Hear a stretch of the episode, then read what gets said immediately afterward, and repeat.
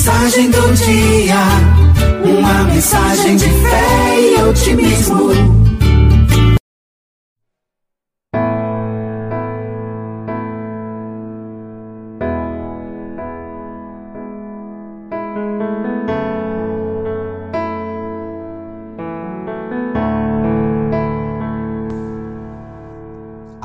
Graça e a paz a todos os ouvintes. Eu sou o pastor Hamilton da Igreja Batista Manancial, a igreja da cidade, uma família para pertencer. Quero trazer até você uma palavra de fé. O tema é o poder de se alimentar do cordeiro. O Salmo 105, 37 diz assim: Então Deus tirou os israelitas daquele país e eles levaram consigo prata e ouro. Todos eram fortes e cheios de saúde.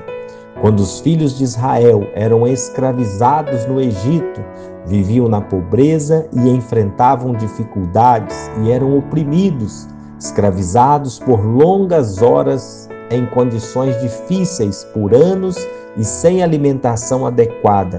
Muitos deles eram fracos e doentes. Mas algo aconteceu com eles na noite da Páscoa. Isso está registrado em Êxodo capítulo 12. Com o sangue do cordeiro aplicado nas ombreiras das portas, eles ficaram sob a proteção de Deus.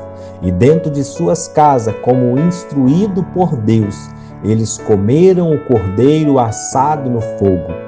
E quando amanheceu, algo novo e milagroso aconteceu com eles. Eles saíram com Deus, não mais como escravos, mas como pessoas livres. Eles não eram mais pobres e necessitados, mas possuíam prata e ouro dado a eles pelos egípcios, e entre nenhum deles nenhum, em cerca de 2 milhões de pessoas, não havia ninguém fraco ou doente. Ao comerem do cordeiro, eles foram fortalecidos. Se isso foi o que os filhos de Israel experimentaram depois de participar do cordeiro pascal, que era apenas uma sombra ou um tipo de Cristo, quanto mais nós, que estamos sobre a cobertura do sangue sagrado de Jesus, o verdadeiro Cordeiro de Deus, não experimentaremos maiores bênçãos? Quando você colocar sua confiança no Cordeiro de Deus, Jesus Cristo, que foi queimado pelo julgamento do fogo da ira de Deus por causa do meu e do seu pecado, na cruz, em nosso lugar, ele tomou os nossos pecados. Quando você colocar sua confiança nele, você andará diariamente e não se sentirá nem fraco, nem necessitado, mas abundantemente suprido e divinamente fortalecido e seguro em Cristo Jesus. Deus lhe abençoe. Coma do Cordeiro, coma de Cristo, alimente-se dele e você será fortalecido em o nome de Jesus. Mensagem do dia, uma mensagem de fé e otimismo. Da minha alma. A graça e a paz do Senhor Jesus a todos os ouvintes. Sou o pastor Hamilton da Igreja Batista Manancial, a igreja da cidade, uma família para pertencer Ouça agora uma palavra de fé e ânimo para o seu coração. Jesus é Senhor e Rei sobre a tempestade. Mateus 14, 27. Mas Jesus imediatamente lhes falou, dizendo: Tende bom ânimo, sou eu, não tenha medo. Você está passando por um momento difícil em sua vida? Talvez a tempestade está caindo sem trégua e você está tremendo de medo. Você sente-se que a qualquer momento vai ceder e desistir porque você não pode vencer essa tempestade. Jesus vê o que você está passando e ele sempre vem onde você está em sua hora mais difícil. Ele sempre vem ao seu encontro. Ele fez isso por seus discípulos numa noite de tempestade no mar da Galileia.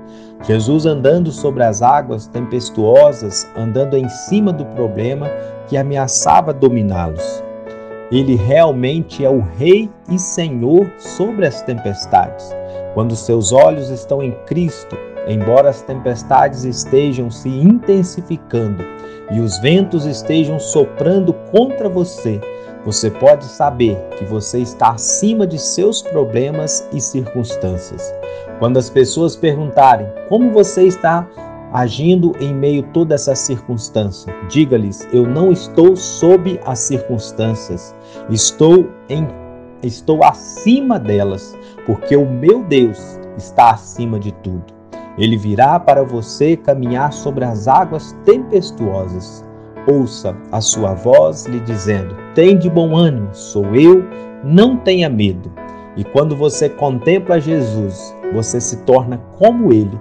Você vai encontrar-se fazendo coisas que você não sabia que você poderia fazer, mas na força dele você faz. Você vai ser como Pedro, você vai andar sobre a água. Meu amigo, mesmo durante os momentos em que você tirar os olhos de Jesus, e começar a afundar, ele nunca irá tirar os olhos de você. E quando você clamar a ele, ele vai imediatamente segurá-lo pela sua mão e você não vai submergir. Pode haver momentos em que você não é capaz de encontrar o caminho de volta. Jesus então segura na sua mão e leva-o de volta para o barco. E como Pedro, você vai perceber que com a mão dele segurando a sua, a tempestade não será mais um problema, mas um meio pelo qual você vai caminhar no sobrenatural. Deus lhe abençoe. Confie, o Senhor é Rei e Senhor sobre todas as tempestades da sua vida, em o nome de Jesus.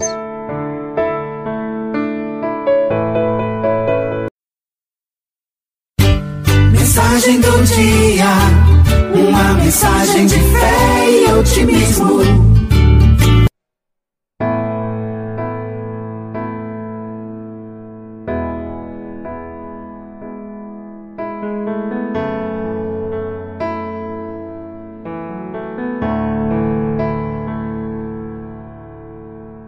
Palavra de hoje, o grande eu sou é com você. Êxodo 3,14 nos diz: E disse Deus a Moisés: Eu sou quem eu sou. Seja qual for o seu desafio hoje, seja físico, emocional, financeiro ou ministerial, o grande eu sou declara-lhe: Eu sou para você o que você precisa que eu seja. Você precisa de cura? Ele diz: Eu sou o Senhor que te sara. Você está tateando no escuro, sem saber o que fazer? Ele diz: Eu sou a luz do mundo. João 8,12 diz: Quando você anda em mim, você não andará em trevas, mas terá a luz da vida. Não lhe faltará clareza de direção, não lhe faltará revelação da palavra. Você está procurando uma maneira de sair de uma situação ruim? Ele diz: Eu sou o seu libertador. Você está querendo saber se há um propósito de vida além do que simplesmente sobreviver ou passar o dia a dia, passar pela vida? Ele diz: Eu sou a ressurreição e a vida.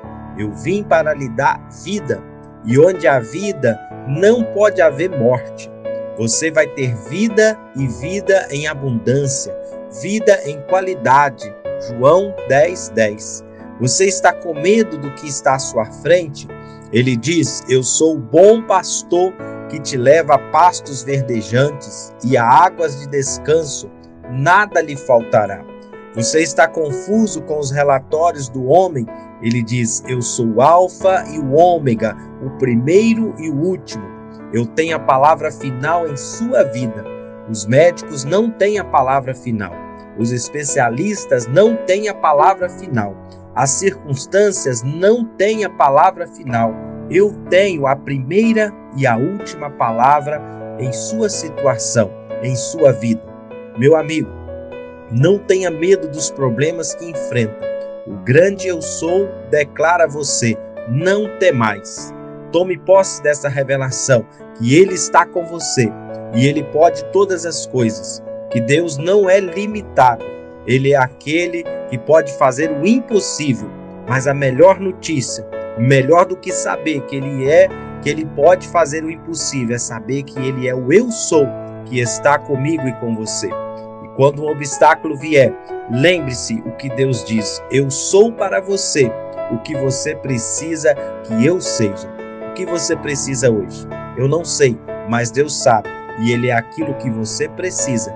Deus lhe abençoe, em o nome de Jesus.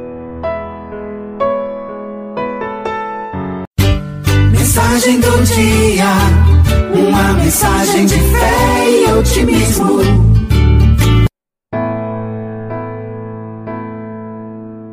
De hoje, o Deus da paz. E o Deus da paz em breve esmagará debaixo dos vossos pés a Satanás. A graça de nosso Senhor Jesus Cristo seja convosco. A vontade do Senhor não é que apenas que você clame a Ele nos momentos de suas necessidades, mas que você tenha um relacionamento com Ele, que você viva próximo dele, que você corra e esconda debaixo de suas asas. O relacionamento com o Senhor é a chave de toda vitória, é a chave para vencer todos os medos que nos sobrevêm. Um relacionamento com o Senhor nos leva a uma vida de paz. Sabe quando está trovejando, chovendo e uma criança está com medo, que ela mais quer ficar perto dos seus pais? Muitas vezes ela simplesmente corre o quarto dos pais e pula na cama deles, aconchegando-se debaixo dos cobertores. Mesmo ela estando aconchegada, os trovões, a chuva, a tempestade continua, mas ela sente segura-se diante dos seus pais. E ali ela pode vencer o medo. Você também precisa chegar-se a Deus, o seu pai, que ele é um pai amoroso.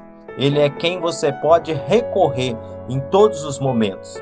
Mas para que você se sinta seguro, você precisa estar perto. Você precisa estar próximo dele. Certa vez ouvi uma história de um fazendeiro que teve parte de sua fazenda incendiada. Depois que passou o incêndio, ele passou no galinheiro e viu apenas a, as carcaças das aves todas queimadas. Então ele viu se mover debaixo do corpo de uma galinha um pintinho e ele ficou perplexo com o que tinha acontecido. Aqueles pintinhos tinham se escondido debaixo de sua mãe, que tinha morrido para salvá-los. E nesse momento eu lembrei do que Jesus fez. Jesus, na cruz do Calvário, tomou sobre o seu corpo a completa punição dos nossos pecados. Derramou o seu sangue para nos fazer hoje puros, purificados, limpos e podermos nos achegarmos diante de Deus e nos aconchegarmos na segurança do Senhor.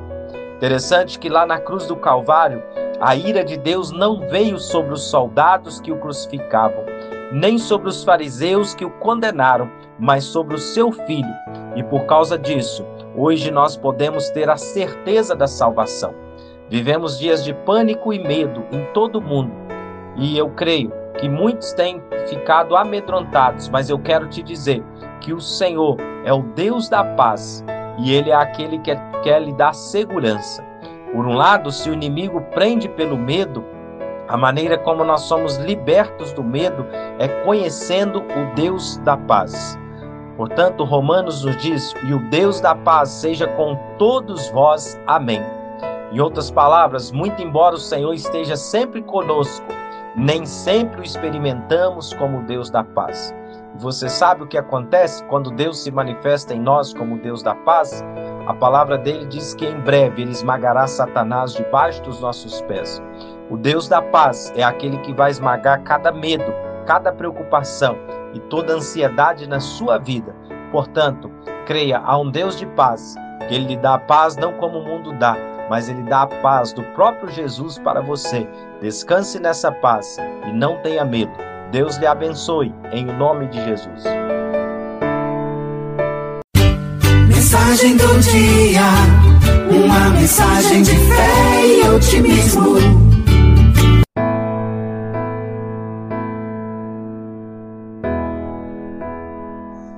Palavra de hoje. somos abençoados apesar de nossas falhas. Há pessoas que dizem que quando você mesmo causa o problema, Deus não irá ajudá-lo. Essa é uma questão para a qual precisamos ter uma resposta, pois há muitos problemas, ou talvez a maioria deles, que nós mesmos provocamos. No Salmo de número 23, lemos que o Senhor é o nosso pastor e nada nos faltará, e que ele nos leva para águas tranquilas e pastos verdejantes. Mas depois o salmo diz que, ainda que eu ande pelo vale da sombra da morte, não temerei mal algum, pois tu estás comigo. Percebem que você não foi levado ou guiado, ninguém te conduziu pelo vale da sombra da morte, mas foi uma escolha sua. O salmo diz: ainda que eu ande. Mas é interessante que, mesmo quando você anda, o Senhor continua com você. Porque o salmista diz: Não temerei mal algum, pois tu estás comigo. Deus não diz: Que pena, você andou pelos seus próprios caminhos, você entrou no vale da sombra da morte, agora se vira para sair daí. Não. Ele é aquele que nos ajuda a sair dos momentos difíceis. Ele não fica cuidando das 99 ovelhas quando uma extraviou. Ele vai em busca daquela que está longe. Deus não nos abandona quando erramos, fazemos escolhas erradas, mesmo assim Ele continua conosco. Nós ficamos confusos quando Deus nos livra, mesmo quando nós é que fizemos a bagunça, mesmo quando nós não merecemos e que às vezes merecemos até a punição. Mas essa é a graça de Deus. A sua bênção é justamente para quem não merece. Se você não merece, você está qualificado para a bênção de Deus. Deus pode mudar a nossa condição mesmo quando nós bagunçamos tudo com nossas próprias mãos. Mesmo quando você causou seus problemas, se você clamar a Deus, ele virá em seu socorro. Um grande exemplo dessa verdade é o filho pródigo. O filho pródigo saiu de casa, esbanjou toda a herança que tinha recebido do seu pai quando tinha perdido tudo, então veio a fome sobre a terra onde ele habitava. E foi nesse momento que ele caiu em si e resolveu voltar para a casa de seu pai. A fome faz com que as pessoas caiam em si e percebam que precisam de Deus. A crise é útil porque ela pode levar as pessoas à lucidez, como aconteceu com o filho pródigo. Depois que ele gastou toda a sua fortuna Veio uma severa fome na terra, mas na casa do Pai havia pão em abundância. Alguns pensam que a verdadeira prosperidade está lá fora, mas só há abundância na casa de Deus. O fato de haver um novilho cevado era sinal de que havia abundância, recursos, pão em abundância ao ponto de poderem engordar um boi. Quando ele voltou para casa, seu pai não falou coisa alguma a respeito do dinheiro perdido, desperdiçado. Ele apenas disse: Matem o novilho, eu tenho mais para gastar com você. A parábola diz que o filho voltou porque havia grande fome, mas na casa do pai havia novilhos que foram engordados unicamente para o dia da festa. Lá fora havia fome, mas na casa do pai havia suprimento. Sempre há suprimento em Deus. Deus lhe abençoe em o nome de Jesus.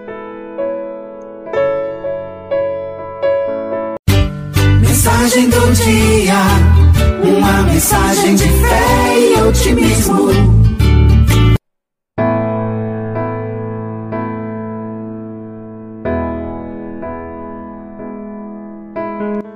A graça e a paz do Senhor Jesus. Aqui é o pastor Hamilton da Igreja Batista Manancial, a igreja da cidade, uma família para pertencer.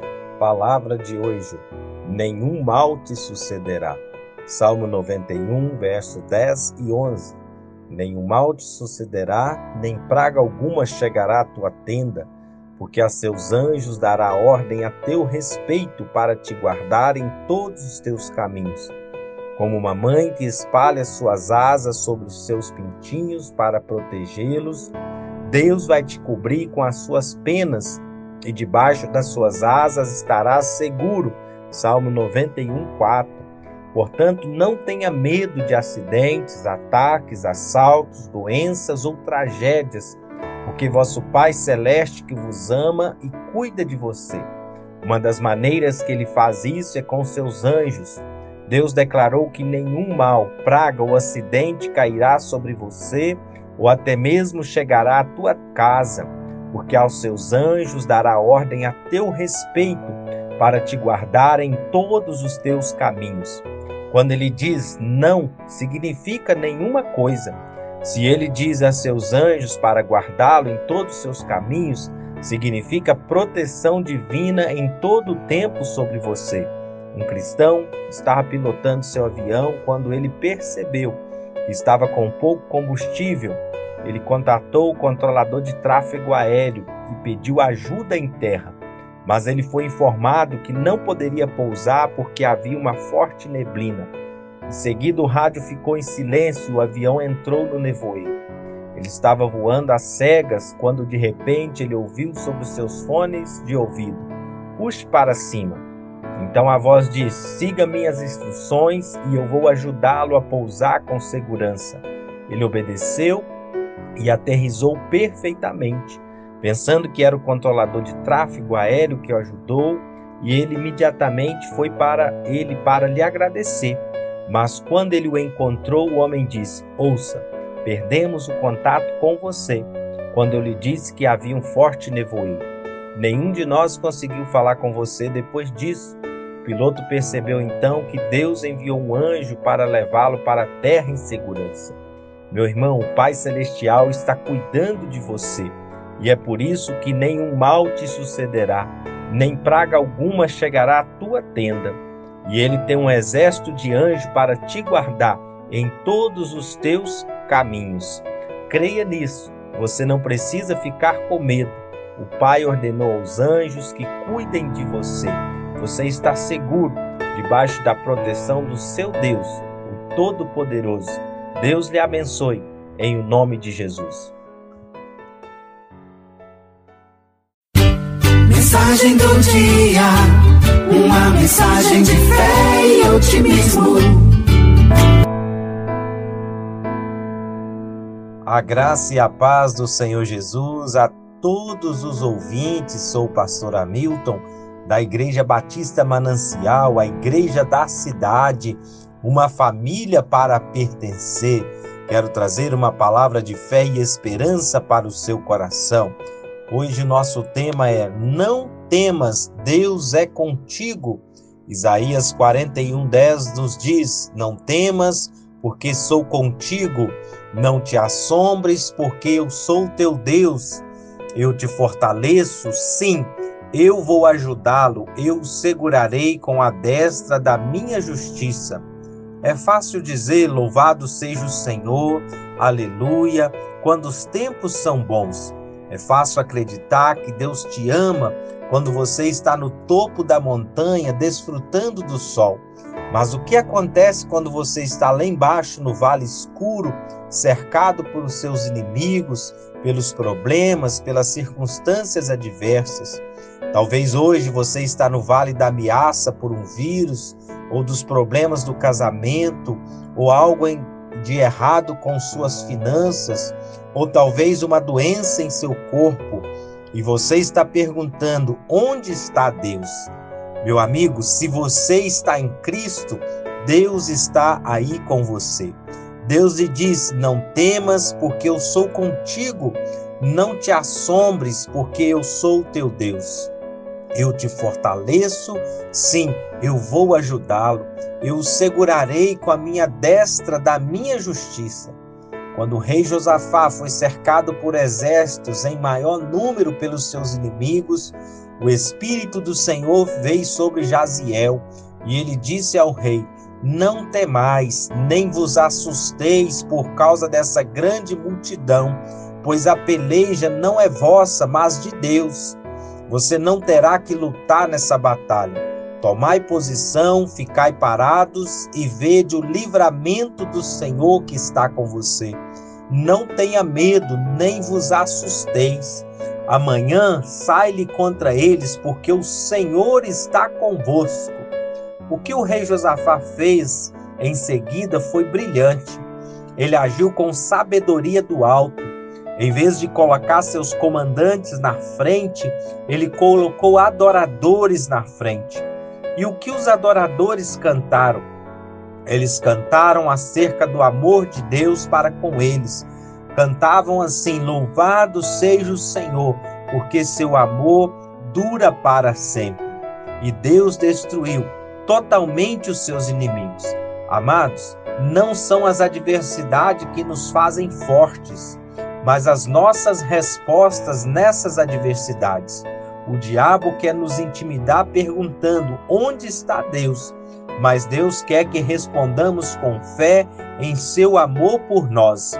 Nós somos mais do que vencedores não por causa de nosso amor por Deus, mas por aquele que nos amou, por causa do amor dele por nós. Independente do tipo de vale que você está passando hoje, não tenha medo. Deus está lá para fortalecer e defender você. Apenas cante ou confesse o amor de Deus por você e ele vai lutar suas batalhas. Deus lhe abençoe em o nome de Jesus. Mensagem do dia uma mensagem de fé e otimismo.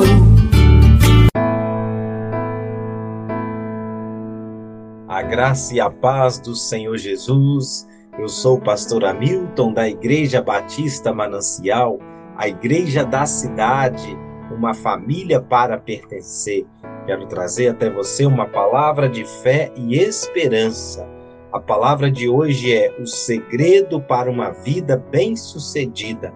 Efésios capítulo 1, versículo 3 diz: Bendito seja o Deus e Pai de nosso Senhor Jesus Cristo, que nos abençoou com todas as bênçãos espirituais nas regiões celestiais em Cristo.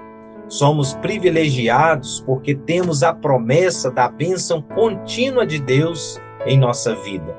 Todo mundo quer a bênção de Deus em sua vida mas seus filhos são privilegiados porque têm a promessa da bênção sobre suas vidas. Nós servimos a um Deus que tem em sua natureza predisposição de nos abençoar. Por isso, não somos nós que estamos buscando garantias de sermos abençoados. É Ele quem nos dá uma palavra que nós seremos abençoados. A garantia vem dele. E quando falamos de bênção, pode significar muitas coisas. Para uns, bênção pode ser um casamento, para outros, pode ser um carro novo ou uma casa. Para uns, bênção é ter um bom emprego, para outros, é ter saúde para trabalhar. Para uns, bênção é ter uma mesa farta de comida, para outros, é ter apetite para comer. Para uns, bênção é ter uma cama king, para outros é ter o sono para deitar e dormir. Para um, bênçãos é ter condições de fazer uma grande festa. Para outros é ter amigos para comemorar. Para um, bênçãos é ter uma grande casa. Para outros, bênção é ter uma família. Portanto, bênção é uma palavra muito ampla. Por isso, outra forma de nós definirmos a bênção de Deus na vida de alguém é o favor. Favor é você ter a mão de Deus sobre a sua cabeça, o respaldo do céu da mesma forma que Abraão teve. Todavia, é necessário compreender que o favor dele não tem a ver com aquilo que nós somos, mas com aquilo que ele é. O favor de Deus é fruto exclusivamente de sua graça. O Salmo 23, versículo 6, Davi disse: Sei que a bondade e a fidelidade me acompanharão todos os dias da minha vida e voltarei à casa do Senhor enquanto eu viver. Você precisa aprender a viver como Davi, declarando e confiando todos os dias que a bênção, o favor, a misericórdia do Senhor te cercam todos os dias. O que nos cercam vindo de Deus são bênçãos. Nós estamos cercados pelo amor de Deus então aprenda a confiar né, que o Senhor te ama e que Ele quer te abençoar. E todos os dias, quando você acordar pela manhã, você diga: Obrigado, Pai, porque o Senhor me ama e porque o Senhor me favorece com todas as bênçãos Deus lhe abençoe, em o nome de Jesus. Mensagem do dia, uma mensagem de fé e otimismo.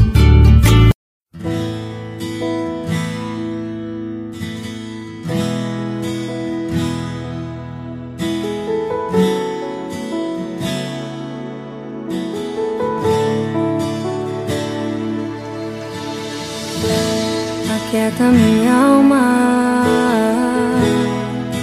faz meu coração ouvir tua voz. A graça e a paz do Senhor Jesus a todos os ouvintes. Sou o pastor Hamilton da Igreja Batista Manancial, a igreja da cidade, uma família para pertencer. Venho até você com uma palavra de fé e esperança. A palavra de hoje é o Senhor nos abençoa na força do seu poder.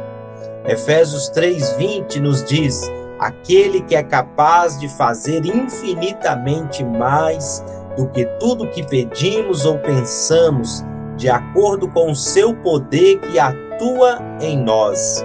Se Deus tivesse só o desejo de abençoar a sua vida, mas não tivesse o poder de abençoar, ele não poderia mas como ele tem o desejo e ele pode, o favor dele está sobre a vida de todos os seus filhos. Mas Deus não é apenas um Deus gracioso que deseja abençoar, mas ele é um Deus poderoso que pode todas as coisas. É um Deus onde não há impossíveis para ele. Afinal, a sua especialidade é o impossível. Conhecer o poder de Deus é algo precioso para estarmos debaixo do seu favor. Porque quando nós cremos, nos tornamos dependentes dele e descobrimos mais uma vez que não são os nossos méritos, mas a nossa fé que move o seu braço, que move o favor dele para as nossas vidas. Muitas vezes não experimentamos o poder de Deus porque ao invés de olhar para quem Deus é, olhamos para quem nós somos. Ao invés de olhar para o poder de Deus, olhamos para nossas fraquezas, para as nossas limitações. Por isso quero desafiar você, não olhe para as circunstâncias, se apegue às promessas, creia que aquele que prometeu é poderoso para fazer infinitamente mais do que tudo que pedimos ou pensamos, segundo o poder que em nós opera.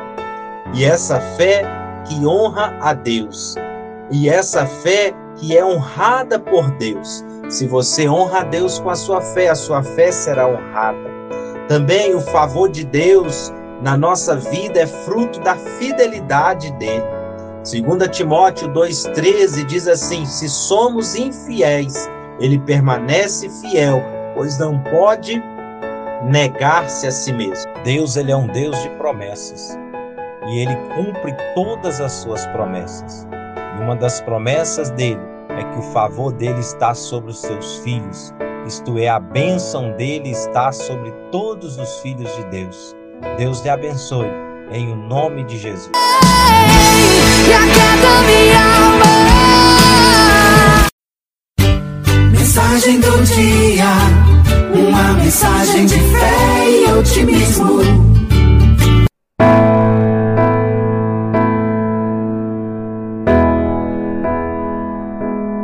A graça e a paz. Nosso tema de hoje é Convide o Senhor para entrar na fornalha. Isaías capítulo 43, versículo 2 diz assim: Quando passares pelas águas, eu serei contigo. Quando pelos rios, eles não te submergirão. Quando passares pelo fogo, não queimarás, nem a chama arderá em ti. Todos nós passamos por momentos de lutas e tribulações, e quase sempre oramos para que o Senhor nos livre dessas situações.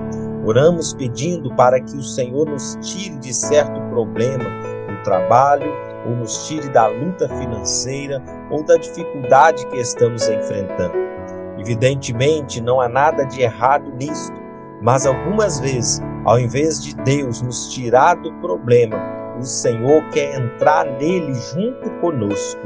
Nem sempre seremos poupados da luta, mas o Senhor promete que estará sempre conosco e lutará por nós. Se você está num quarto de hospital, peça ao Senhor para entrar agora e ficar com você enquanto você faz o tratamento. Não importa qual seja a luta que você está enfrentando, o Senhor é aquele que pode entrar nessa luta com você. Na verdade, ele deseja entrar nessa luta, mas ele precisa que você o convide para participar com você dessa luta. Nem sempre o milagre é ser livrado do problema, mas é o que Deus fará naquela situação.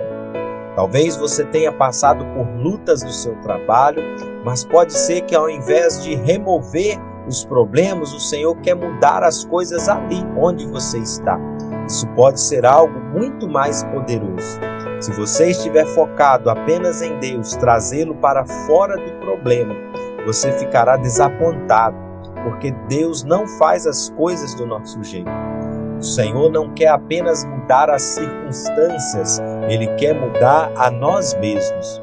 Precisamos orar para não apenas passar pela situação, mas que possamos crescer no meio dela, aprender, aumentar a nossa fé e assim sermos aperfeiçoados. Se Deus nos livrasse de tudo instantaneamente, nunca alcançaríamos nosso maior potencial. Deus trabalha também nas situações desconfortáveis. O Senhor quer manifestar a maior glória em sua vida. Ele quer levá-lo ao ponto em que ninguém vai questionar o favor de Deus sobre a sua vida. E como isso acontece? Quando você está na situação tão adversa que somente Deus pode resolver, e aí todos verão que foi a boa mão de Deus sobre a sua vida. Creia, se Deus não te livrar do problema, Ele te livra no problema, porque Ele promete passar conosco em cada momento quando nós o convidamos para estar junto. Deus lhe abençoe em nome de Jesus. Mensagem do dia, uma mensagem de fé e otimismo. Graça e paz, nosso tema de hoje é um milagre maior. Quando passares pelas águas, eu serei contigo. Quando passares pelos rios, eles não te submergirão. Quando passares pelo fogo, não te queimarás, nem a chama arderá em ti. Isaías 43, versículo 2. É interessante que Deus não disse: Eu vou mantê-lo fora de todo fogo. Você não terá que enfrentar nenhuma inundação. Na verdade, ele está afirmando que haverá inundações e haverá fogo. Isso fala de adversidades e muitas coisas que não entendemos que podem vir sobre nós. Mas a chave desse versículo é que ele está conosco no meio de tudo isso. Na verdade, é um milagre muito mais extraordinário passar pelo fogo e não se queimar do que ser livrado de passar por ele. Convide o Senhor para que ele possa passar o rio junto com você. Pode ser que você esteja tentando sair de algo que Deus deseja que você atravesse. Quando estamos constantemente tentando ser livrado de uma situação, nos tornamos ansiosos, mas quando você pede que Deus entre na sua circunstância, você pode entrar no descanso. Não lute contra o processo, mas convide o Senhor para entrar no meio do fogo com você. No Salmo 41, verso 3, diz assim: O Senhor promete nos assistir no leito de enfermidade e na doença ele vai afofar a nossa cama. Essa é uma expressão tão carinhosa de Deus, de alguém que está ali bem perto cuidando de você. Eu sei que você quer ser curado e a promessa de cura também, mas enquanto isso não acontece, convide o Senhor para afofar a sua cama, como uma mãe prepara o leito para o seu filho se deitar. Você sentirá ele te capacitando no meio da dificuldade e lhe concedendo mais favor. No Salmo 23, versículo 4, o rei Davi diz: Ainda que eu ande pelo vale da sombra da morte, não temerei mal algum, porque tu estás comigo o teu bordão e o teu cajado me consolam. Quando você convida o Senhor para atravessar o vale com você, então haverá um sorriso do céu no meio da dificuldade. Haverá um canto de louvor à meia-noite dentro de uma prisão, como Paulo e Silas está registrado em Atos 16, 25. Precisamos aprender esse princípio de chamar Deus para o meio da nossa adversidade. Quando aprendemos isso, conseguimos passar pelos vales escuros e todo tipo de adversidade que vier sobre nós. Você não estará apenas orando, Deus, me tira do problema, me livra, me tira daqui, mas você sabe que Deus está ali com você e isso é precioso. Saber que Deus não nos abandona, que Ele está sempre conosco. Em vez de apenas tentar sair do vale, sair do problema, sair do fogo, se você começar a dizer, Pai, deixe-me sentir Sua presença no fogo, mostre-me Sua grandeza nesse problema, então você terá uma paz que ultrapassa ultrapassa todo entendimento. Você sentirá alegria quando outros estão desencorajados. Você sentirá esperança quando outros já não a têm mais. Haverá uma forte expectativa de coisas boas sobre a sua vida que estarão para acontecer. Deus lhe abençoe, em o nome de Jesus. Mensagem do dia, uma mensagem de fé e otimismo. A graça e a paz do Senhor Jesus. Nosso tema de hoje é coberto e protegido. Êxodo 13, 21 diz assim: E o Senhor ia adiante deles de dia numa coluna de nuvem para liderar o caminho, e de noite numa coluna de fogo para os iluminar, para que caminhassem de dia e de noite. Quando os filhos de Israel estavam vagando no deserto, Deus colocou sobre eles uma coluna de nuvem de dia e uma coluna de fogo à noite. Durante o dia, Deus espalhou a coluna de nuvem como uma cobertura sobre o seu povo no deserto, para evitar que o sol escaldante os desfalecesse.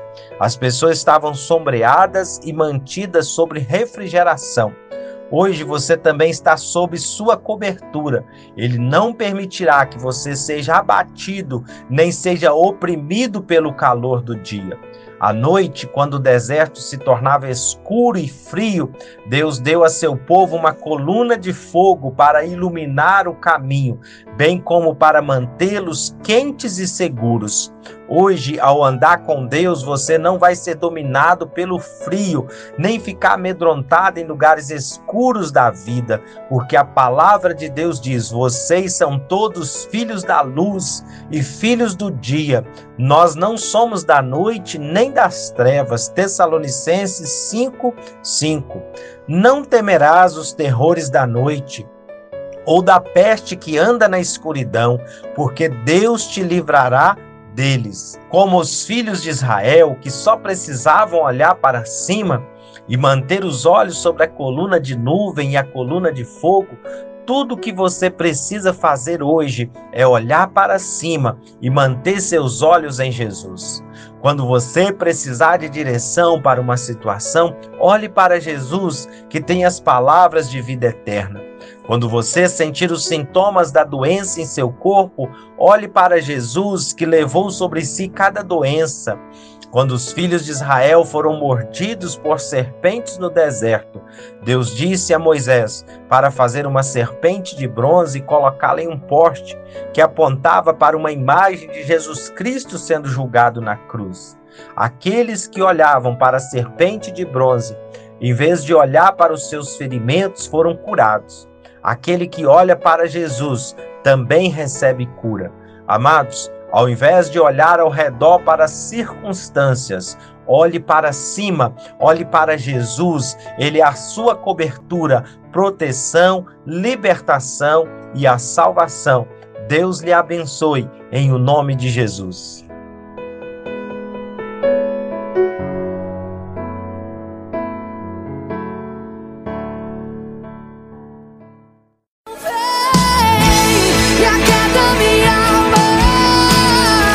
Mensagem do dia, uma palavra de fé e esperança com o pastor Hamilton. A graça e a paz do Senhor Jesus, nosso tema de hoje é Descanse à sombra do Onipotente. No Salmo 91, todas as bênçãos que o salmista descreve estão disponíveis somente para aqueles que estão descansando à sombra do Onipotente. No Salmo 91, versículo 1, diz assim: O que habita no esconderijo do Altíssimo e descansa à sombra do Onipotente. Efésios 2:6 nos diz que estamos assentados com Cristo nos lugares celestiais. Este é o esconderijo do Altíssimo. Esta é a morada do Onipotente.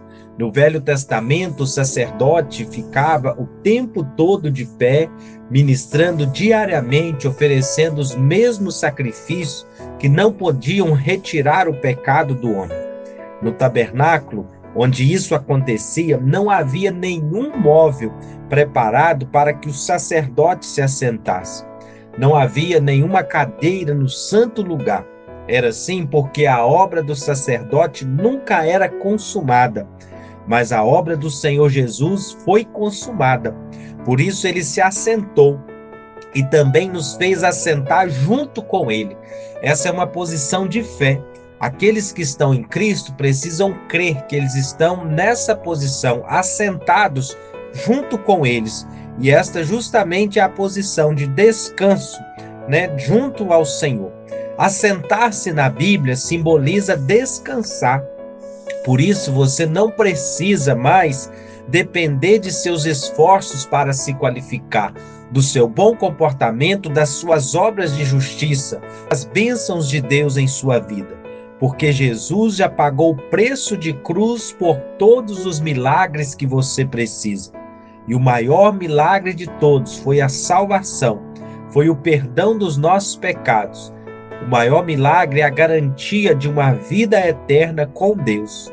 Mas junto com esse maior milagre da salvação vieram outros como cura, prosperidade, proteção, livramento, famílias abençoadas e toda sorte de bênçãos, conforme diz a palavra de Deus em Efésios 1:3.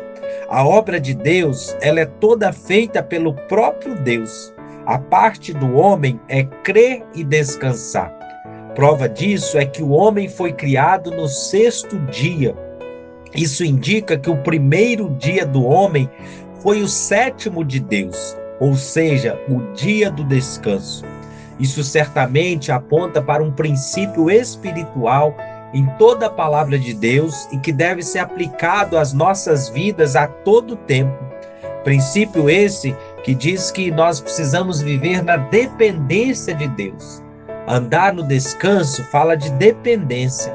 Entrar no descanso de Deus fala de confiar totalmente nele, naquilo que ele já fez, na provisão dele para as nossas vidas.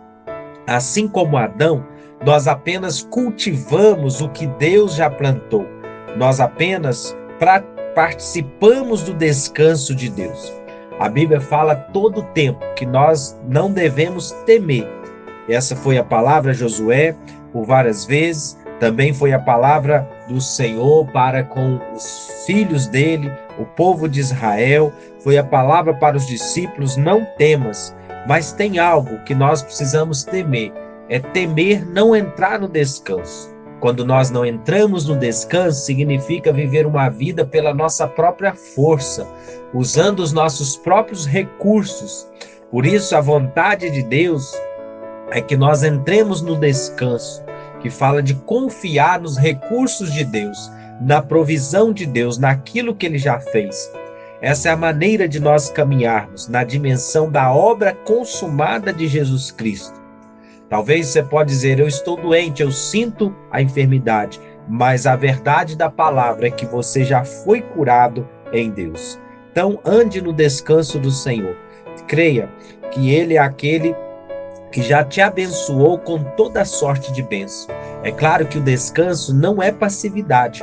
Nós devemos sim lutar pelas almas dos homens, lutar pela nossa casa, pela nossa família, pelos filhos, pelos cônjuges, mas lutar numa posição de descanso, sabendo que em Cristo nós somos mais que vencedores. Você pode lutar e se posicionar, mas na posição que Deus já lhe deu vitória. Portanto, descanse na força de Deus, na obra de Jesus Cristo consumada na cruz. Deus lhe abençoe em nome de Jesus. Mensagem do dia. Uma realização da Igreja Batista Manancial, a igreja da cidade, uma família para pertencer.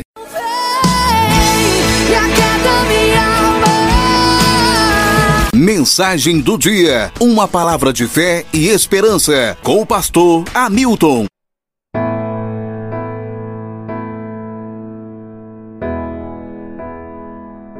A graça e a paz do Senhor Jesus, quero trazer uma palavra de fé para o seu coração. Nosso tema hoje é: Não temas, Deus é contigo. Isaías 41:10 nos diz: Não temas, porque eu sou contigo. Não te assombres, porque eu sou teu Deus. Eu te fortaleço, sim, eu vou ajudá-lo. Eu o segurarei com a destra da minha justiça.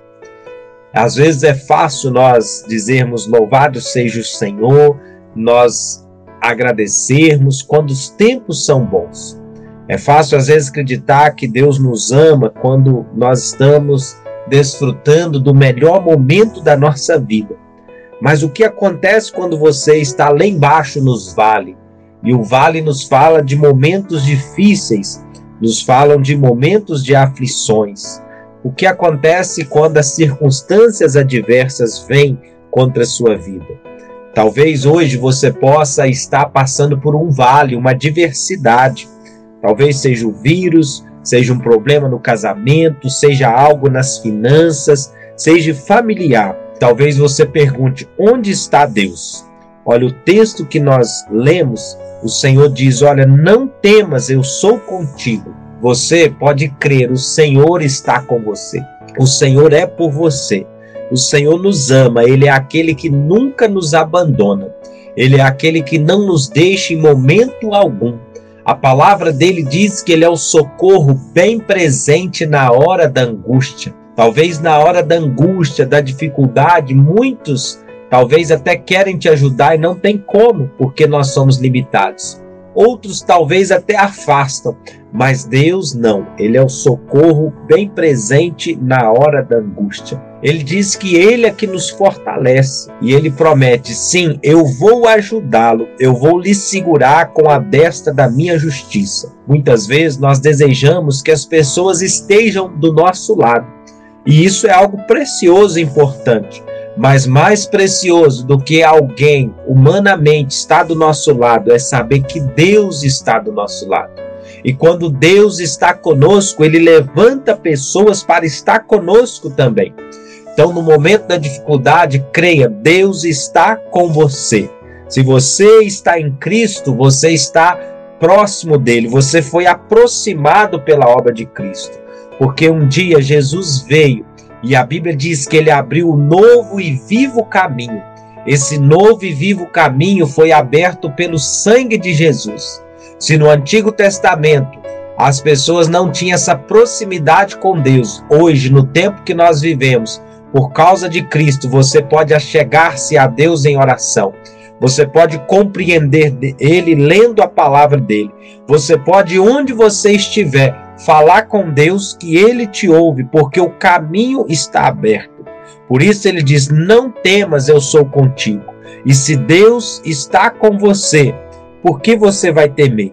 Porque aquele que abriu o mar vermelho, aquele que sustentou uma multidão no deserto por 40 anos, ele é aquele que te sustenta, ele é aquele que te fortalece, ele é aquele que te ajuda. A palavra de Deus nos diz que quando o rei Josafá foi cercado por exército em maior número pelos seus inimigos, e então o espírito do Senhor veio sobre Jaziel, que disse ao rei: Não temais, nem vos assusteis por causa desta grande multidão, pois a peleja não é vossa, mas de Deus. Você não terá que lutar a batalha sozinho.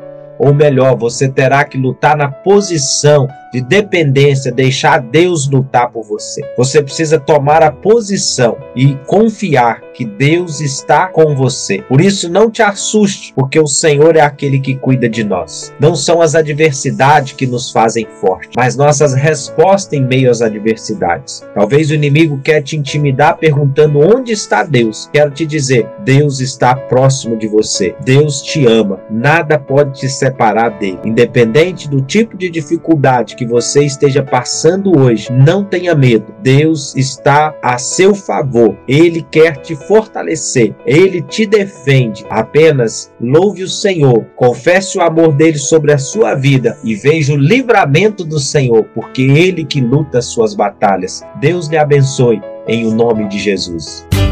Mensagem do dia. Uma realização da Igreja Batista Manancial, a igreja da cidade, uma família para pertencer.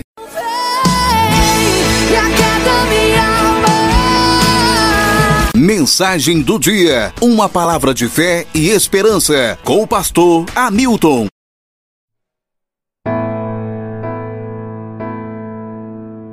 A graça e a paz do Senhor Jesus a todos os ouvintes. Quero trazer uma palavra de fé e esperança para o seu coração. Nosso tema de hoje é Apegue-se a Deus com amor. Há uma promessa, ou melhor, várias promessas de proteção no Salmo 91. Mas a promessa de Deus não é automática, ela não se cumpre apenas porque Deus prometeu. É preciso cumprir algumas condições para isso acontecer. E assim como o próprio Salmo diz, a primeira condição para nós habitarmos no esconderijo do Altíssimo descansarmos à sombra do Onipotente e assim estarmos numa posição guardados e protegidos é descansar. Descansar fala de confiar, descansar fala de entrega, descansar fala de colocar todas as nossas expectativas em Deus, naquele que pode fazer todas as coisas. Então, quando você descansa, você é protegido. Quando você descansa, você habita no esconderijo do Altíssimo e você descansa aonde a sombra do Onipotente.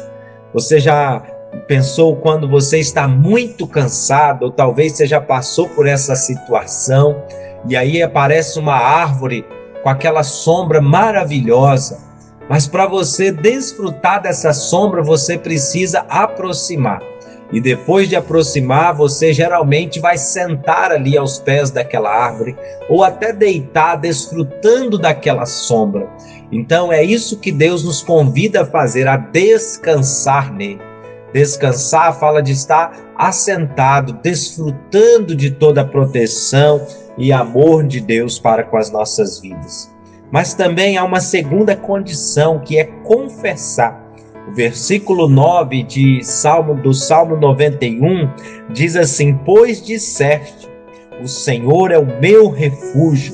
Você pode até crer que o Senhor é o seu refúgio, que o Senhor é a sua segurança, mas só crer não é suficiente. Você precisa falar, você precisa confessar que ele é a sua segurança. Quando você diz que o Senhor é o seu refúgio, você faz do Altíssimo a sua morada. Em meio a tempos difíceis como vivemos, você precisa declarar: Eu estou seguro em Deus. O Senhor é a minha proteção. O Senhor é que supre na minha casa, na minha vida, porque quando assim você faz, você ativa a fé e recebe as bênçãos de Deus. Mas também no versículo 14 do Salmo 91, nós lemos assim: Porque a mim se apegou com amor, eu o livrarei. A ênfase da nova aliança é no amor de Deus por nós e não em nosso amor por Ele. 1 João 4,10 nos diz: Nisto consiste o amor, não em que nós tenhamos amado a Deus, mas em que Ele nos amou e enviou o seu Filho como propiciação pelos nossos pecados. Nós amamos a Deus hoje porque Ele nos amou primeiro. O nosso amor é uma resposta ao amor de Deus para conosco. Claro que é muito importante nós amarmos o Senhor, mas o nosso amor por Ele hoje não é mais baseado no mandamento da lei. Eu não sou obrigado a amar o Senhor, mas eu não sou forçado a amar o Senhor, mas eu amo como reflexo do amor dele por mim. Quando nós temos clareza do amor de Deus por nós, então espontaneamente nós respondemos o amando também. Precisamos ler o Salmo 91 com a lente da nova aliança, porque na antiga aliança a proteção era obtida, mas na nova aliança é recebida. A cruz estabelece essa diferença. Há uma proteção e livramento quando você crê que é amado por Deus, quando você se apega a Deus com amor.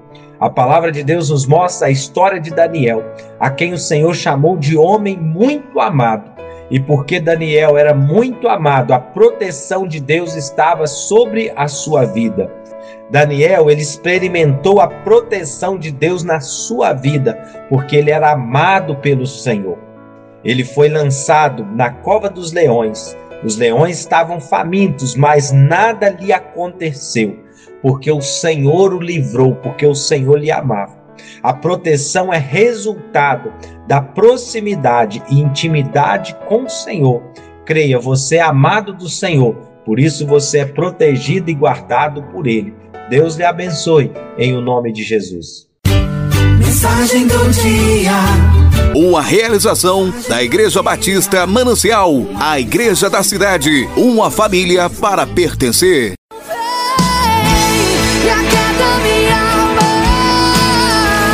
Mensagem do dia, uma palavra de fé e esperança, com o pastor Hamilton. A graça e a paz do Senhor Jesus a todos os ouvintes. A nossa palavra de hoje é Convide o Senhor para seus problemas. Isaías capítulo 43, versículo 2 nos diz assim: Quando passares pelas águas, eu serei contigo quando passares pelos rios, eles não te submergirão. Quando passares pelo fogo, não te queimarás, nem a chama arderá em ti. É interessante que Deus não disse: Eu vou mantê-lo fora do fogo. Você não terá que enfrentar nenhuma inundação. Na verdade, Ele está afirmando que haverá inundações e muito fogo. Adversidade, muitas coisas que não entendemos virão sobre nós. Mas a chave desse versículo é que ele estará conosco no meio de tudo isso. Na verdade, é um milagre muito mais extraordinário passar pelo fogo e não se queimar do que ser livrado de passar por ele. Portanto, convide o Senhor para passar pelo rio junto com você. Pode ser que você esteja tentando sair de algo que Deus deseja que você atravesse. Quando estamos constantemente tentando ser livrado de uma situação, nos tornamos ansiosos, mas quando você pede que Deus entre na sua circunstância, você pode entrar no descanso do Senhor, no descanso da segurança que Deus está cuidando de todas as coisas.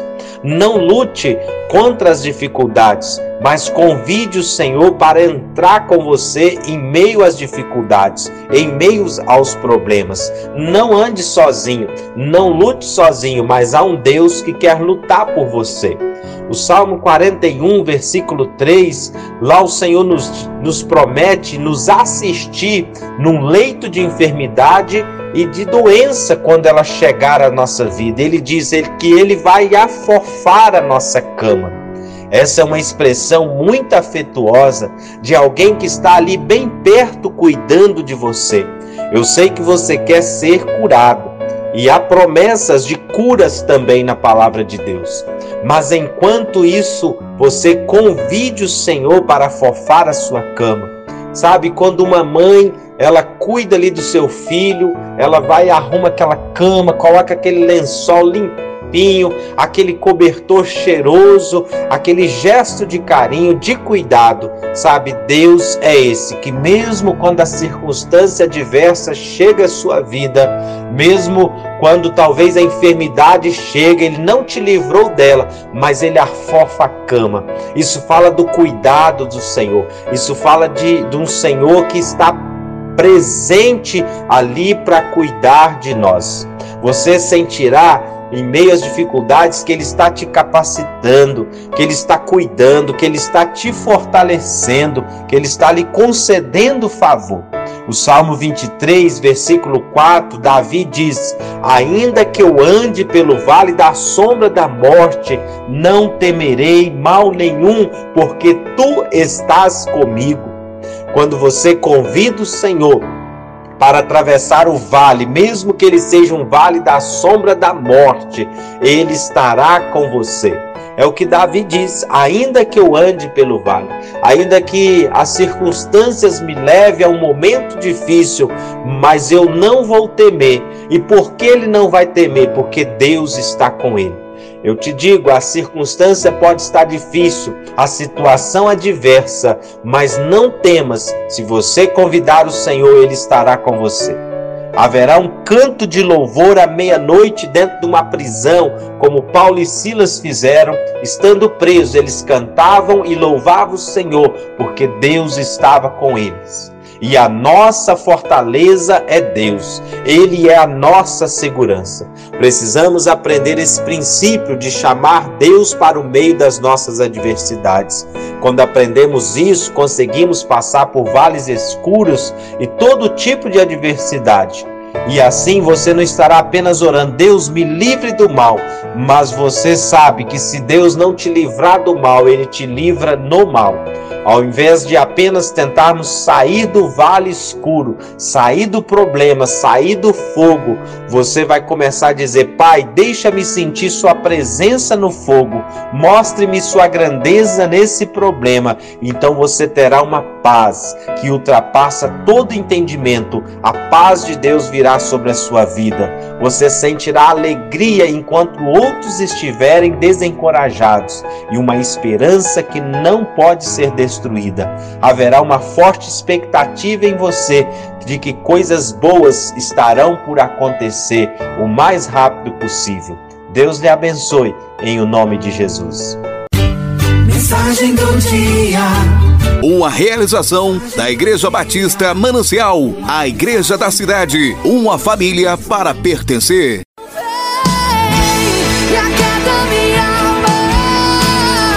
Mensagem do dia, uma palavra de fé e esperança, com o pastor Hamilton. A graça e a paz do Senhor Jesus. Quero trazer uma palavra de fé ao seu coração e hoje eu quero te falar do Deus que nos livra na fornalha ardente. Em Daniel capítulo 3, nós temos a história dos três jovens judeus que foram lançados na fornalha de fogo. As escrituras dizem que aqueles três jovens, eles não se encurvaram diante de um ídolo que era a estátua do rei Nabucodonosor. E naquele tempo foi feito um decreto que todos deveriam se curvar diante desta estátua. E aqueles três jovens, eles recusaram a se curvar diante dessa estátua. Então o rei ficou tão furioso e ameaçou jogá-los em uma fornalha ardente. Mas aqueles jovens disseram para o rei: Ó oh, rei, não estamos preocupados, sabemos que o nosso Deus nos livrará. Isso deixou o rei ainda mais furioso e ele mandou que os guardas aquecessem aquela fornalha sete vezes mais, porque Deus permitiu que o rei aquecesse aquela fornalha sete vezes mais, porque ele queria fazer um milagre ainda maior. Ele queria que realmente eles não tivessem nenhuma chance de sobreviver, para que ninguém falasse: olha, não foi sorte, né? Porque a fornalha não estava muito quente. O Senhor permitiu que aquecesse aquela fornalha sete vezes mais, para que o milagre fosse maior. É claro que Deus poderia os ter livrado da fornalha, porque Deus é aquele todo-poderoso que pode todas as coisas. Mas nem sempre Deus nos livra de todo o fogo que vem contra nós. Mas no meio do fogo, ele manifesta o seu poder. E a boa notícia é que Deus sabe nos fazer a prova de fogo. Deus não remove todas as situações negativas, mas Ele usa as adversidades para cumprimento do seu propósito em nossas vidas. Nós nunca conheceríamos o poder dele se nunca fôssemos lançados na fornalha. Você não o conheceria como Jeová Rafá, o Senhor que cura se nunca tivesse sido curado. Você não saberia que ele pode mover montanhas se você nunca tivesse enfrentado grandes obstáculos. O inimigo pode até ter acendido fogo sete vezes mais. Ele, porém, não fez isso sem a permissão de Deus. O Senhor está no controle não apenas da sua vida, do que é filho dele, mas ele está no controle de todas as coisas. Em vez de reclamar sobre o incêndio, comece a convidar a Deus para vir te proteger no meio do fogo. Se o Senhor está com você, nada pode lhe derrotar. Você e Deus são sempre a maioria. Deus não está limitado pelo fogo, pelas inundações e pelas fomes. Com certeza, não foi o Senhor que enviou as dificuldades. Não é Ele que enviou a fome, mas em meio à dificuldade, em meio à fome, Ele mostra a glória dele na vida daqueles que creem nele e através das dificuldades você pode conhecer a graça, a bondade e o favor de Deus. Sem grandes testes você não terá grandes testemunhos. Sem grandes batalhas não veremos grandes vitórias.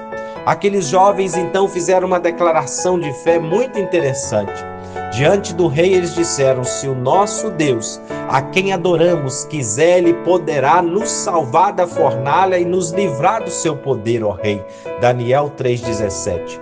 Mas depois eles falaram algo ainda mais poderoso.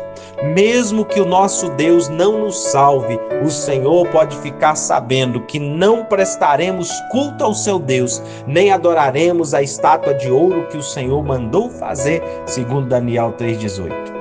Esse tipo de atitude agrada a Deus. Quando você consegue dizer, Pai, eu creio que o Senhor pode me livrar dos problemas, mas eu creio também que se o problema vier, o Senhor estará comigo em meio ao problema, porque eu sei que a Sua vontade é perfeita para a minha vida. Então o rei mandou que amarrassem aqueles três jovens e lançassem eles na fornalha. Quando a fornalha estava tão quente que ao lançar aqueles jovens soldados morreram. Mas para surpresa do rei, quando ele olha e ele vê e diz assim: Não lançamos nós três homens atados dentro do fogo, eu porém vejo quatro homens soltos que andam passeando dentro do fogo sem nenhum dano, e o aspecto do quarto é semelhante a um filho de Deus. Aqueles três jovens saíram totalmente lesos daquela fornalha. A única coisa que queimou foram as cordas que os prendiam. E no final, eles saíram vitoriosos, porque Deus estava com eles. Porque Deus passou no meio do fogo com eles. Você, quando você convida Deus para passar com você no meio do fogo, você é vitorioso. A chama não te queimará, os rios não podem te submergir. Deus lhe abençoe em nome de Jesus. Mensagem do dia. Uma realização da Igreja Batista Manancial, a igreja da cidade, uma família para pertencer.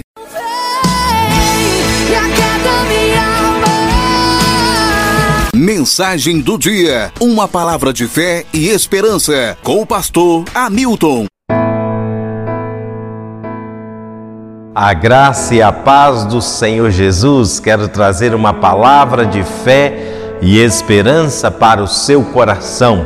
Você ama a Deus quando entende que é amado.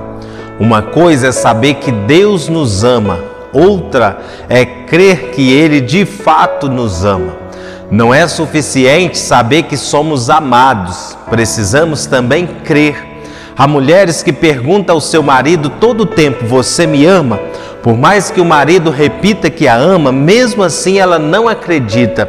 A maioria dos pais ama seus filhos ao ponto de morrer por eles, mas há filhos que simplesmente não acreditam que são amados. Se você não crê na verdade, ela não pode ajudá-lo.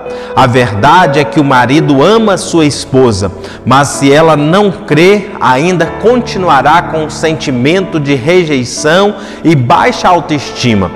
No final, não é a verdade que o liberta, mas o conhecimento da verdade. Mas depois de conhecê-la, eu preciso responder crendo. E nós conhecemos e cremos no amor que Deus tem por nós. Deus é amor e aquele que permanece no amor permanece em Deus e Deus nele. 1 João 4,16. É por isso que João diz que nós temos conhecido e crido no amor que Deus tem por nós. Não basta conhecermos, precisamos crer que somos amados. Nisto é, em nós aperfeiçoado o amor, para que no dia do juízo mantenhamos confiança, pois segundo Ele é, também nós somos nesse mundo. 1 João 4,17. A expressão dia do juízo também poderia ser traduzida como dia de crise, quando vem o dia mau, aquele que crê que é amado permanece firme. Ele sabe que é amado, por isso permanece sereno em meio à luta. Lembre-se de que hoje Deus não está lidando com você com base em quem você é, mas Deus o julga hoje com base no homem perfeito sentado à sua destra. Como ele é, assim nós somos neste mundo. Sua pergunta não deve ser: será que sou aceito por Deus? Será que estou agradando a Deus? A pergunta correta é: Cristo é aceito pelo Pai? Cristo está agradando o Pai? Se você está em Cristo, assim como Cristo nunca poderá ficar debaixo de condenação, e como Ele é, nós somos neste mundo. No amor não existe medo, antes o perfeito amor lança fora o medo. Ora, o medo produz tormento, logo, aquele que teme não é aperfeiçoado no amor. 1 João 4,18. A palavra tormento significa o medo da punição e da condenação de Deus.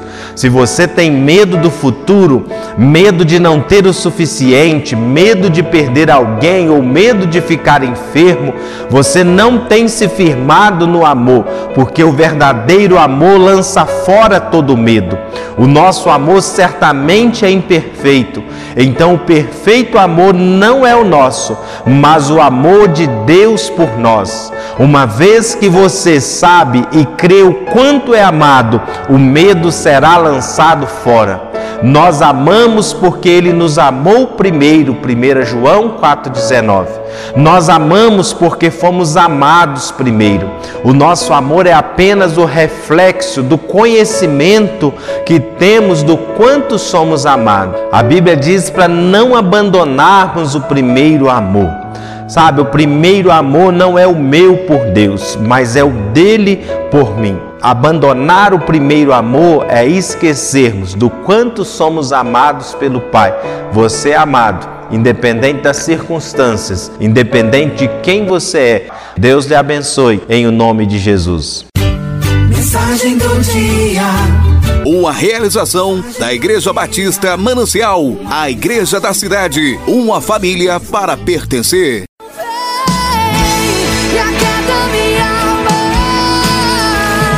Mensagem do dia, uma palavra de fé e esperança com o pastor Hamilton.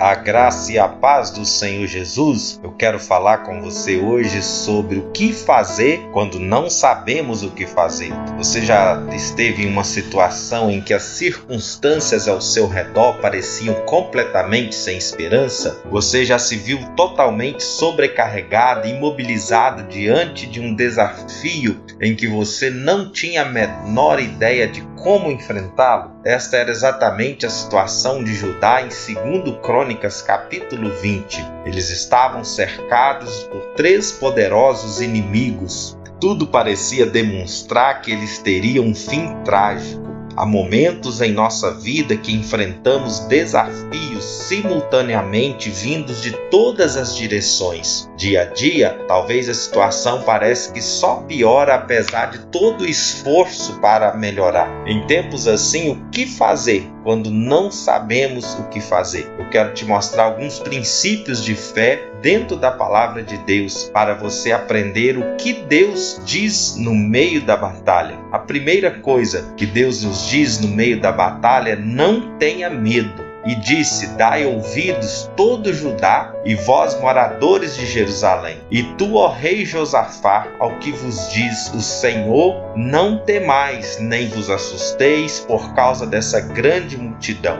pois a peleja não é vossa, mas de Deus, segundo a Crônica 20:15. Não temais, essa é a primeira palavra que o Senhor nos dá no meio da batalha. Josafá não era alguém extraordinário, antes era uma pessoa comum como eu e você. Diante do inimigo, ele teve medo. Rejeite, portanto, a acusação de que Deus não ouvirá por causa do medo. Mesmo com medo, a primeira coisa que Josafá fez foi buscar o Senhor. Então Josafá temeu e pôs-se a buscar o Senhor e apregoou jejum em todo Judá. Em vez de se afundar em pensamentos de derrota, decida buscar o Senhor. Não alimente pensamentos de frustração e desapontamento com o Senhor. Ele não é o autor dos seus problemas, ele é o autor da fé e da vitória. Tudo bem assumir que estamos com medo. Não se sinta condenado por isso, mas em vez de falar do seu medo, Josafá declarou a grandeza e o poder de Deus em sua oração. E ele disse: Ah, Senhor Deus de nossos pais, porventura não és tu Deus nos céus? Não és tu que dominas sobre todos os reinos das nações? Na tua mão há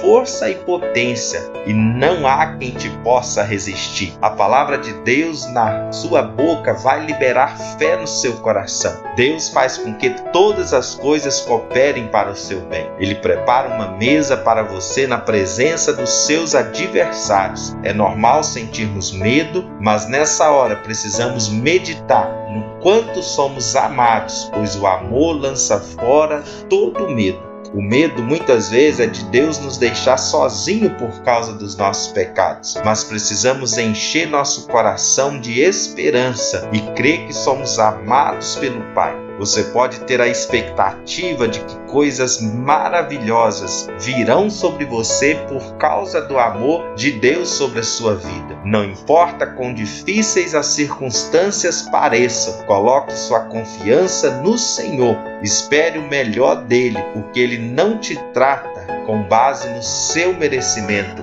mas com base no favor e na graça dele sobre você. Deus muitas vezes fala aos seus filhos dizendo: Não temas, não temas porque eu sou contigo, não temas porque eu te ajudo. Portanto, não temas, o Senhor é contigo, Ele é que te guarda, Ele que te abençoa, em o nome de Jesus.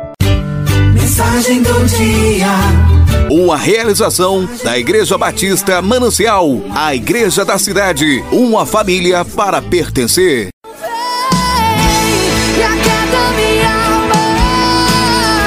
Mensagem do dia, uma palavra de fé e esperança, com o pastor Hamilton. A graça e a paz do Senhor Jesus, quero trazer para você uma palavra de fé e esperança Muitas vezes, no meio da batalha, você não sabe o que fazer. E nesses dias eu tenho lhe dado alguns passos de o que fazer no meio da batalha. E hoje eu quero te falar que você precisa posicionar-se, tomar posição. A nossa posição deve ser uma posição de fé. E a fé honra a Deus. Lá em 2 Crônica 27, 20 e 17, diz assim: Neste encontro não tereis de pelejar, tomai posição Ficai parados e vede o salvamento que o Senhor vos dará. Ó Judá e Jerusalém, não temais nem vos assusteis. Amanhã sai-lhes ao encontro, porque o Senhor é convosco.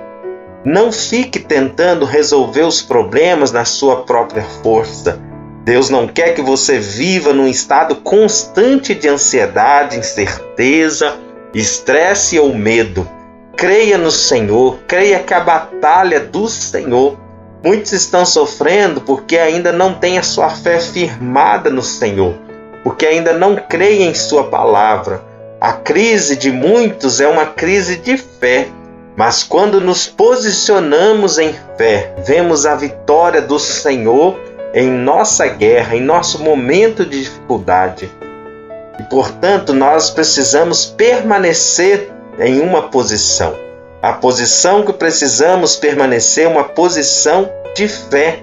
Quando nós não sabemos o que fazer, nós precisamos da direção do Senhor. E muitas vezes o que Deus nos manda é ficar parados.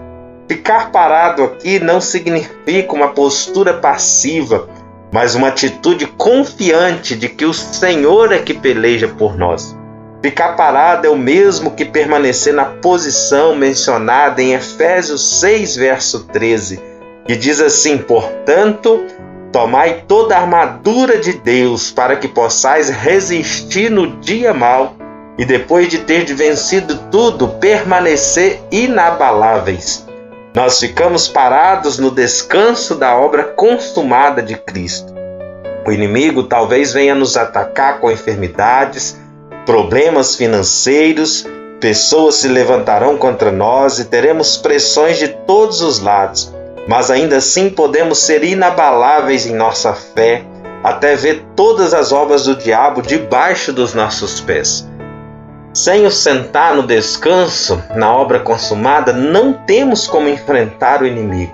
Só podemos permanecer numa posição inabalável quando entendemos que a batalha é do Senhor, que é Ele quem peleja por nós. Permanecer na posição significa estar numa firme numa posição de vitória. O inimigo está tentando tirar a bênção, a cura, a prosperidade a glória, mas você simplesmente permanece no terreno firme da vitória conquistada por Jesus na cruz. Não oramos para alcançar uma posição de vitória, mas os filhos de Deus oram já na posição da vitória. Não oram por vitória, mas oram na posição de vencedor, porque já vencemos, por isso permanecemos. Alguns oram para ficar mais perto de Deus, mas os filhos oram porque sabem que já estão aproximados de Deus pelo seu sangue de Jesus. Alguns clamam para que Deus venha, mas nós sabemos que Ele já habita em nós. Mude a sua abordagem e a sua perspectiva. Permaneça na posição que Jesus Cristo conquistou e assim você será mais que vencedor. Deus lhe abençoe, em o nome de Jesus. Mensagem do dia. Uma realização da Igreja Batista Manancial, a igreja da cidade, uma família para pertencer.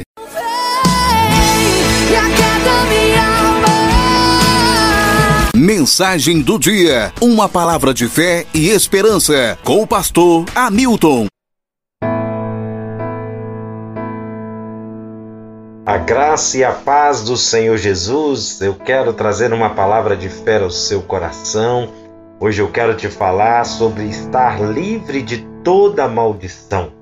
Alguns filhos de Deus ainda colocam ferradura atrás da porta, outros colocam plantas como aquela chamada comigo ninguém pode para afastar as maldições e as pragas. Muitos ainda vivem assustados com medo de maldição, mal olhados e pragas de todo tipo que possam vir sobre eles. Aqueles que vivem quebrando maldições passadas, mas parece que a maldição nunca os deixa. Não vivem com a expectativa da bênção, mas com o temor do juízo. Certamente não é essa a vida que o Senhor tem para nós. Eu gostaria de lhe mostrar através das Escrituras Sagradas como toda maldição foi eliminada por Cristo na cruz. A maldição foi totalmente removida para que você possa desfrutar da bênção completa por meio da obra consumada de Cristo na cruz. A maldição é transformada em bênçãos. Eu quero te contar uma história do povo de Israel de quando eles peregrinavam no deserto. Eles tiveram de passar pela terra de Moabe. Balaque, o rei dos moabitas, estava com muito medo de Israel então ele contratou um profeta chamado Balaão para amaldiçoar o povo de Deus. Balaão era um profeta profissional, ou seja, ele profetizava por dinheiro, pois Pedro diz que ele amou o prêmio da injustiça. Primeiro Deus proibiu o de aceitar a proposta de Balaque, mas depois o Senhor permitiu que ele fosse. Mas ele somente poderia falar as palavras que Deus colocasse na sua boca. Balaão então se coloca no cume do monte, pronto para amaldiçoar o povo de Israel. Mas Deus colocou palavras de bênção na boca dele. Então proferiu a sua palavra e disse: Balaque me fez vir de Arã, o rei de Moabe, dos montes do Oriente, vem amaldiçoar-me a Jacó e vem denuncia a Israel. Como posso amaldiçoar a quem Deus não amaldiçoou? Como posso denunciar, que significa condenar a quem o Senhor não condenou? Números 23, de 7 a 8. Apesar de todos os erros de Israel no deserto, eles ainda eram povo de Deus. E Deus não permitiu que Balaão os amaldiçoasse. Como Balaão não conseguia amaldiçoar, Balaque o levou a um outro monte chamado Pisga, mas mesmo assim somente foram proferidas palavras de bênção. Então proferiu a sua palavra e disse: Levanta-te, Balaque, e ouve, escuta-me, filho de Zippor. Deus não é homem para que minta, nem filho de, de homem para que se arrependa. Porventura, tendo ele prometido, não fará, ou tendo falado, não cumprirá. Eis que para abençoar recebi ordem. Ele abençoou, não posso revogar. Não viu iniquidade em Jacó, nem contemplou desventura em Israel. O Senhor, seu Deus, está com ele. No meio dele se ouvem aclamações ao seu rei. Deus os tirou do Egito, as forças deles são como as do boi selvagem, pois contra Jacó não vale encantamento, nem adivinhação contra Israel. Agora se poderá dizer de Jacó e de Israel: que coisas tem feito Deus? Isso está registrado em Números 23, versículos de 18 a 23. As afirmações feitas por Balaão são maravilhosas, mesmo ele querendo amaldiçoar. Deus não permitiu. E ele diz que se Deus abençoou Israel, isso não pode ser revogado, pois Deus não é homem para que minta, e nem filho do homem para que se arrependa. Deus te abençoe, uma vez abençoado, você é abençoado para sempre. Mensagem do dia. Uma realização da Igreja Batista Manancial, a igreja da cidade, uma família para pertencer.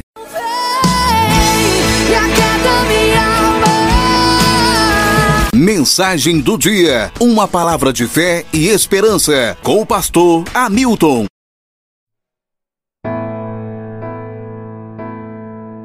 A graça e a paz do Senhor Jesus. Quero trazer uma palavra para o seu coração e o nosso tema hoje é o Deus da esperança.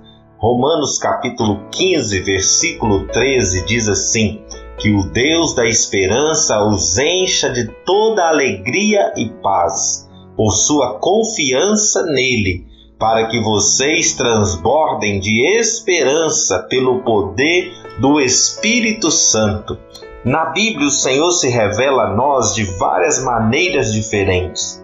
Ele se revela como Deus Todo-Poderoso, ele se revela como Deus da paz, o Senhor dos Exércitos, como Deus de amor, como conselheiro. E o mais interessante de tudo é que a cada dia nós podemos conhecer e desfrutar destes nomes. Por exemplo, se você precisa de um milagre, o Deus Todo-Poderoso pode fazer um milagre na sua vida. Se você precisa de paz no seu coração, Deus é aquele que pode trazer paz no seu coração. Se você precisa de amor, nele você vai encontrar amor, porque Deus é amor. Se você precisa de direção na sua vida, o Deus conselheiro é aquele que vai mostrar para você o caminho certo. Então são várias as características de Deus. Outra característica de Deus é que ele também é o Deus da esperança. Esperança é algo que tem a ver com o futuro. Nosso futuro está nas mãos de Deus. Ter esperança é você simplesmente esperar por algo. E em Deus você pode esperar coisas boas. Sinceramente, o que você espera? Você espera ter saúde para poder trabalhar? É ou não é? Você espera prosperar e ser bem-sucedido? Você espera ter condições de pagar as contas no final do mês? Você que é pai ou mãe espera que seus filhos tenham um futuro abençoado. Então, de um lado, nós precisamos ter fé para o presente, só que por outro lado, nós também precisamos ter esperança para o futuro. porque o nosso Deus é o Deus da esperança. E sabe o que é melhor nisso tudo? É o que está escrito lá em Isaías 64, versículo 4. Porque desde a antiguidade não se ouviu, nem com ouvidos se percebeu, nem com os olhos se viu Deus além de ti, que trabalha para aqueles que nele espera. Olha só o que a palavra do Senhor está dizendo aqui para nós que Deus trabalha em favor de alguém. E de quem? Daqueles que esperam nele. Você quer que Deus trabalhe em seu favor? Então aprenda a esperar nele. Salmo 38,15 diz assim: Pois em ti, Senhor, espero, tu me atenderás, Senhor Deus meu. Quando você liga para alguém, o que você espera que essa pessoa faça? Atenda o telefone principalmente quando é alguma coisa urgente. Às vezes você fica até pensando, vai, atende logo, atende logo, por favor. Ninguém liga para uma pessoa esperando não ser atendido. E esse mesmo princípio pode ser aplicado aqui neste salmo.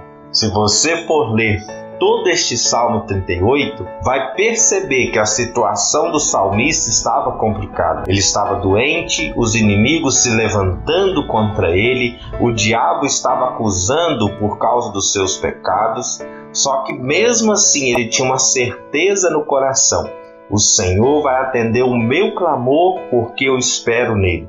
Essa era uma convicção que ele tinha e essa é a mesma convicção que devemos ter a convicção de que todas as vezes que nós precisamos, Deus estará de braços abertos para responder o nosso clamor. Deus te abençoe em o nome de Jesus. Mensagem do dia. Uma realização da Igreja Batista Manancial, a igreja da cidade, uma família para pertencer.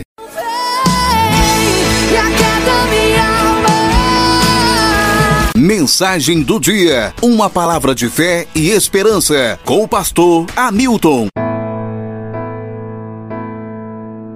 A graça e a paz do Senhor Jesus, quero trazer uma palavra de fé para o seu coração. Nosso tema de hoje é: A bênção de Deus não pode ser revogada. Esses dias estou falando com você sobre Balaão. Ele foi contratado por Balaque para amaldiçoar o povo de Deus, o povo de Israel, mas Deus não permitiu. E dentro desses princípios, nós estamos aprendendo que, uma vez abençoados, não podemos mais mais ser amaldiçoados. Hoje o texto que eu quero ler com você encontra-se em Números, capítulo 23, versículos de 18 a 23, que diz assim: Então proferiu a sua palavra e disse: Levanta-te, Balaque, e ouve, escuta-me, filho de Zippor. Deus não é homem para que minta, nem filho de homem para que se arrependa. Porventura, tendo ele prometido, não o fará, ou tendo falado, não o cumprirá. Eis que para abençoar recebi ordem, e ele abençoou. Não o posso revogar. Não viu iniquidade em Jacó, nem contemplou desventura em Israel. O Senhor seu Deus está com ele, no meio dele se ouvem aclamações ao seu rei. Deus os tirou do Egito, as forças deles são como as do boi selvagem, pois contra Jacó não vale encantamento, nem adivinhação contra Israel. Agora se poderá dizer de Jacó e de Israel que coisas tem feito Deus. Essas afirmações feitas por Balaão são algo maravilhoso, são informações preciosas e elas também valem sobre as nossas vidas. E a primeira coisa que ele diz para Balaque a respeito do povo de Deus é que Deus já abençoou Israel. Isso é, não pode ser revogada a bênção de Deus, porque Deus não é homem para que minta e nem filho do homem para que se arrependa. Se isso era uma verdade, uma realidade, na antiga aliança, muito mais agora que nós vivemos no tempo da nova aliança, da graça, do favor de Deus. Uma vez que Deus disse que somos perdoados e justificados em Cristo, isto não pode mais ser revogado. Alguns acreditam que suas muitas quedas, pecados, suas falhas podem fazer Deus mudar a sua aliança, mas isso é uma mentira que o inimigo coloca nas nossas mentes. O pai pode até discipliná-lo, mas jamais irá mudar a aliança feita na cruz. Essa afirmação de que Deus não é homem para que minta, muitas vezes é usada de forma negativa, referindo-se ao julgamento de Deus. Há aqueles que gostam de dizer isso em relação ao nosso pecado,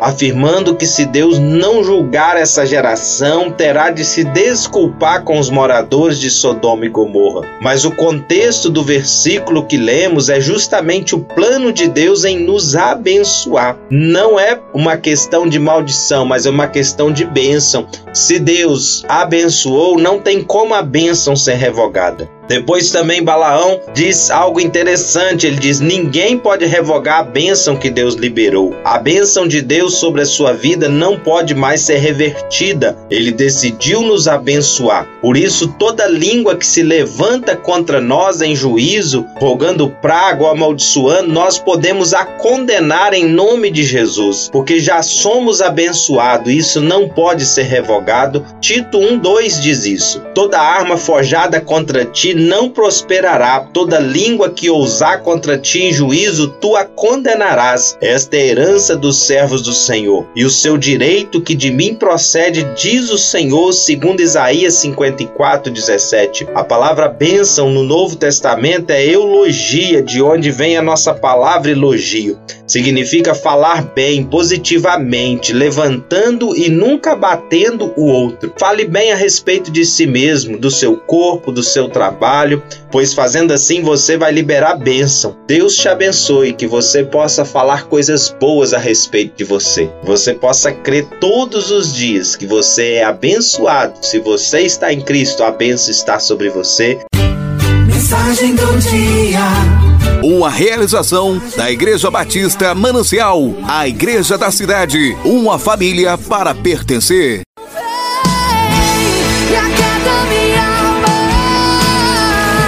Mensagem do dia, uma palavra de fé e esperança, com o pastor Hamilton. A graça e a paz do Senhor Jesus a todos os ouvintes. Quero trazer uma palavra de fé e esperança para o seu coração. Esses dias eu tenho falado com você sobre Balaão. Ele era um profeta que foi contratado por Balaque para amaldiçoar o povo de Deus, o povo de Israel. Mas a respeito disso, nós temos aprendidos que onde o Senhor abençoa, não há mais maldição. E eu quero continuar falando com você hoje que sobre a respeito desse assunto. E hoje eu quero te dizer a última parte daquilo que Balaão falou para Balaque após tentar amaldiçoar o povo por inúmeras vezes. E ele chegou a uma conclusão que o Senhor não viu iniquidade em Israel. Essa é uma afirmação realmente espantosa. Essa é uma bênção de Deus sobre nós, pois ele disse: "Das suas iniquidades jamais me lembrarei", segundo Hebreus 8:12. Deus não diz que não há pecado em nós. Ele apenas diz que não vê. Não devemos nunca pensar que não há pecado em nós, mas devemos declarar ousadamente que o Senhor não vê iniquidade em Israel. Israel representa todos os filhos de Deus. Quando ele nos olha, ele também não vê pecado em nós. Se ele não vê o pecado, ele nunca poderá nos amaldiçoar.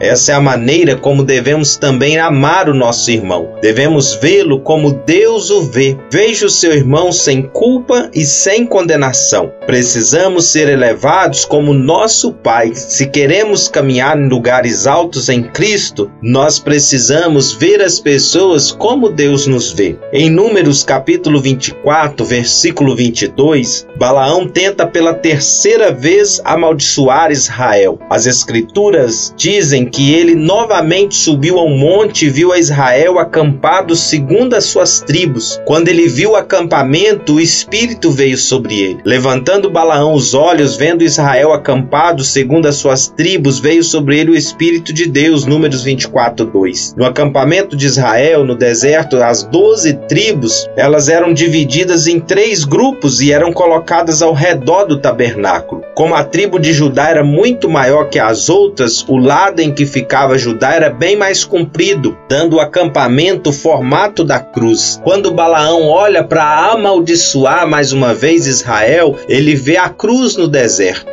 Na cruz, Deus Pai não pode ver o nosso pecado. Quando vemos a cruz de um lugar elevado, o Espírito vem sobre nós. Balaão não recebeu o Espírito de Deus, o Espírito veio sobre ele apenas naquele momento para colocar as palavras de bênção na sua boca. Não fique preocupado, porque maldição sem causa é como uma correspondência sem destinatário, volta para o remetente. Interessante que o que nos livra de toda maldição é a cruz de Cristo. Então, quando Balaão olha ali o acampamento, tinha ali a, a, o símbolo da cruz, tinha um formato da cruz, a maneira como o povo se acampava. A cruz apontava para o sacrifício de Jesus. Hoje nós vivemos nesse tempo onde o sacrifício de Jesus já foi feito, onde ele já morreu na cruz. Então, se você está em Cristo, creia, você é guardado e protegido, porque um dia Jesus morreu na cruz do Calvário. Maldição nenhuma pode chegar até você. Deus lhe abençoe. Viva confiadamente que a bênção está sobre você e ela não pode ser revogada.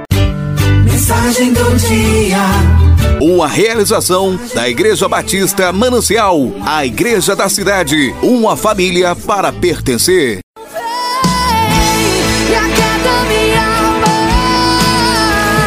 Mensagem do dia, uma palavra de fé e esperança com o pastor Hamilton.